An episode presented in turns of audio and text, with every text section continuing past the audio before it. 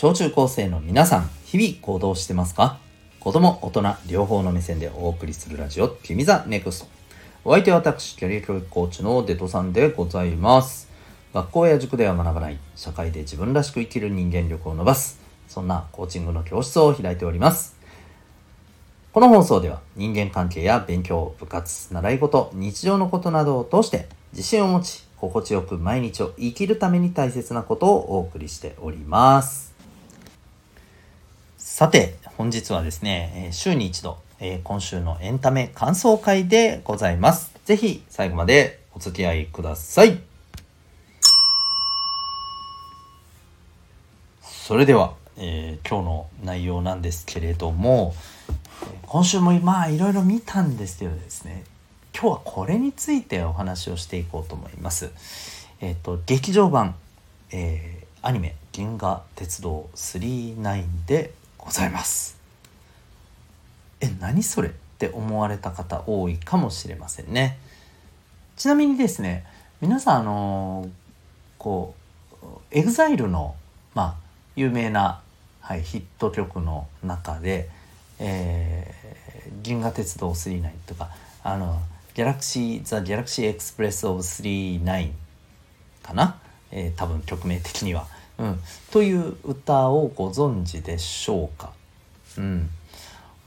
おそらくですねまあ EXILE の楽曲としての認識が強い方が多いかもしれませんがそうでもないのかな？はいえー、実はねあのそもそもはこれ、えー、この劇場版のですね「えー、銀河鉄道999の」まあ、あのエンディングで流れるですね主題歌としてえ実は使われていましてでその時に、えの、まあ、この楽曲制作者はですね、えー、五醍醐というバンドだったんですね。はいまあ、制作という、まあ、制作はそのバンドメンバーの方なんですですけどね。はい。えー、そうなんです。まあ、ぜひですね、これちょっとあの、もともとの五醍醐の原曲を聴いていただくとですね、えー、まあ、だいぶあの、EXILE さんの曲とはまた、あの、違う味わいになると思います。まあ、正直言うと、えー、僕も含めですねまあ40代から50代のですね、えー、まあはいその世代からするとこの曲はまあやっぱり五醍醐っていうイメージで、えー、そこにですね、えー、この劇場版のですね「えー、銀河鉄道999」っていうところがやっぱりイメージとしてね来る方が多いんじゃないかと思います。でこれ実は先日ですねそうあのネットフリックスでこれ実は見れるんですね。びっくりしましたね。うん。で まあ思わずちょっとね見てみたしということだったんですけど久しぶりと思って。これ自分がまあ本当子供の小学生の頃にですねはい。あのまあ劇場でも公開されその後テレビでもね放送されてというねまあそんなあのことがあったんですけどまあすごい面白くて何回も見ましたね。とはいえなんだろうな何て言うかこう胸のすくようなうーんなんかねあのいわば友情努力勝利みたいなジャンプ作品みたいな感じでは全くなくですね。むしろ最後はちょっとビターエンド的なねうんまあ終わり方だったりするんですけれどこれがねもうこのまずね見どころは何かっていうといくつかあるんだけどさこれまず間違いなくですねえっ、ー、と今ね小中高生のこの皆さん全くもう世代からするともうね何なんかねお父さんとかお母さんとかおじさんおばさんあたりが見てた超昔のやつでしょうと。えー、どうなの？と思うかもしれませんけど多分今見てもですねむっちゃくちゃ味わい深いえー、作品だと思います。もちろん絵はね絵はどうしてもっていうのはあるでしょうけど、まあ、でもうんもう40年ぐらい前の作品ですからねそれでこのクオリティかっていうところで考えたら多分驚くんじゃないかなというふうにね思うぐらいじゃないかな絵的にもね、うん、そんなふうに思います。で、まあ、話の内容的にはもう本当言うに及ばず非常に深い内容になっているんですよね。いやだから本当それはね見てほしいなと思います。まあざくというとですね、えー、主人公の、まあ、男の子がですね、え機械のまああのこう人間に母をですねまあ殺されてしまうんですね目の前でね、まあ、もうこの辺からいきなりショッキングだったりするんだけれどでしかもこう殺された母親をですねそのまままああの何て言うかなもう人間コレクションとしてね連れ去られてしまうんですね。まあ、すごいあの美しいあの女性であったことからねまあそんな風にあの狙われてね、えー、こう人間狩りをするねこの機械の機械人間の連中にねまあ狙われて殺されて、えー、連れ去られてしまってでまあその母の敵を討つためにですね、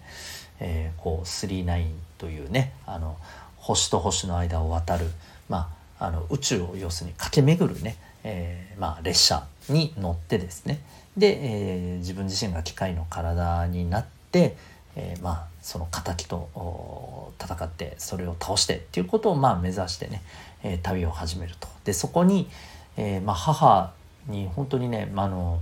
こうすごいそっくりなあのこう容姿を持っているメーテルという謎の女性がですね、まあ、一緒にこうあのついて旅をしていくっていうまあまあそんなあのところから始まるお話だったりします。はい、でまあその旅の先に何が待ち受けるのか、ね、母の敵は撃てるのかとかですね、まあ、こういうところをですね,、まあ、とね2時間強ぐらいのねアニメなんですけど、うん、まあ綺麗にねまとめて入れてるんですよ。うん本当こうよくこう無理なくまとめたなと。まあいやいやいやそうでもないよ。はしょってるよっていうね。あの批判する大人も結構いるんだけどさ。私は結構ね素晴らしくまとまってるなと思うんです。だから本当そういう意味ではあの39とか知らんけどっていう人がまあ本当に全く知らない人が書店で見てもですねおそらくちゃんと楽しめるねお話になっているんですよ。まあ、だから本当に見てほしいかなと。でちなみにですねネットフリックスではなくてもねまあちょっとあんまり大きい声で言えないんですけど YouTube でも多分ね見れますわ。はいなんで、えー、まあレンタルでねあの DVD とかね借りてみるのももちろんいいと思いますしあのデジタル上のねところで、はい、レンタルで見ることもあのいろんな多分ね、えー、プラットフォーム使ってできると思いますんでまあネットフリックス入ってる人は一番ネットフリックスで見るのが手っ取り早いかなと思いますけど、はい、でそうだね。まあなんだろうな。うんネタバレにならないように、えー、まあ、学びになるところとか自分がね思った部分で言うとね。そうね。うんまあやっぱりこう便利さとかうん完全さっていうもののみを効率とかねそういうもののみを追いかけていった先にやっぱ失われるものって絶対あるんだよなって思うんですよね。うん。まあそれこそあの今私たちがね生きている社会っていうのもまあ20年30年前からすればめっちゃくちゃ便利になってているんですよね。うん、でただやっぱりこの便利になった中で一方でうんなんかこうこれでいいのかなって思うところもあると。だからまあ全てが悪くなったわけではなくてね当然良くなったところもいっぱいあるし、えー、だから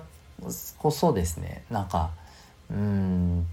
大事だったんだよねこういうのもねっていうふうに思い出せるものもあるんだなというふうに思います。まあそれこそね、うん、例えば携帯電話ができてさあの要はもうそれ持ってる者同士だったら、ね、LINE で、ね、メッセージ交換とかあの、まあ、会話ができるし何だったら別に電話のように話すことだってできちゃうじゃない普通に。うん、ね直接。で一方昔はっていうとそういうものがもちろんないから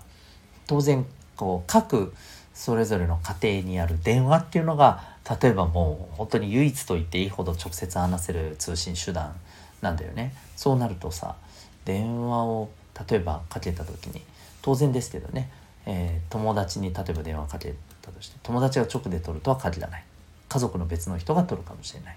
となると当然ですけどそこでね、えーまあ、やっぱりこう「あの誰々ですけど」って名乗って「誰々さん変わってもらえますか?」というふうなねやっぱりこう礼儀っていうものをそこで自然とね身につけないといけなくなるわけじゃないですか。うん、とかあとはそれこそねうんまあそれこそちょっと好きな人にね、まあ、付き合ってる人に、えー、ちょっと電話で話そうってなった時にねその親が取ったらななんて言えばいいんだみたいなね友達の何々です本当に友達なのかみたいなうわーみたいなね こういうさドキドキ感みたいなのがもうないわけですよね今はね。うん、まあだからそれがねあの別にいやそんなん気まずいのなくなったからええやんって言ってしまったら終わりだと思うんだよね。うん、それで終わっちゃう話なんだけど本当にいやそれで済ませていいのかなねあのドキドキがありながら電話してでそこ乗り越えて、えー、ねあの相手と話せてだからこそなんか感じられる何て言うのかなうんなんかこの充実感とかうん、えー、話した時の嬉しさとかさ、うん、その時間ってなかなかそこにたどり着くまでが長いからこそ何て言うかなその時間を大切に思えるとかさ、うん、こういう感覚ってやっぱりあると思うんだよね。うん、まあはいまあちょっとこう銀河鉄道999からだいぶ飛びました飛びましたけど、まあ、そんなことをねちょっとやっぱ思わされるような作品でもあります。あでもね純粋にですね、えー、まあ少年の冒険ものとしてもねむっちゃあのいいです。であの何て言うかな助けてくれる存在がまたいてねヒーローみたいなあの存在のキャラクターが出てくるんですけどねもうこれがねかっこよすぎマジでうん、お前らし、お前ら主役を食うなよと 言いたくなるくらいにかっこいいっていうね。でもそれがいいっていう。はい。まあそんな存在も出てきたりしてですね。非常にこう、あの、ワクワクするところもあったり。はい。まあこれはね、本当あのー、今の小中高生の皆さんが見てもね、えー、きっとね、うん、なんかすごくあの楽しめるようなねそしていろいろ考えさせられるようなねドキドキするような、まあ、そんなあの内容になっております。で最後が本当にねもう最後めっちゃかっこいいんですよ本当に。最後がとってもね切ないんだけど、えー、このエンディングでこのねこうこの歌が流れてっていうところのもうここがもう何これみたいなあの時代でねこんなエンディング作れるってこの制作陣よはっさって感じねもう。思わず方言が出るぐらいですね。あの本当にもう最高なはい、えー、そこのところもねもうあの40年経っても色あせないそんなね、内容でございます。はい。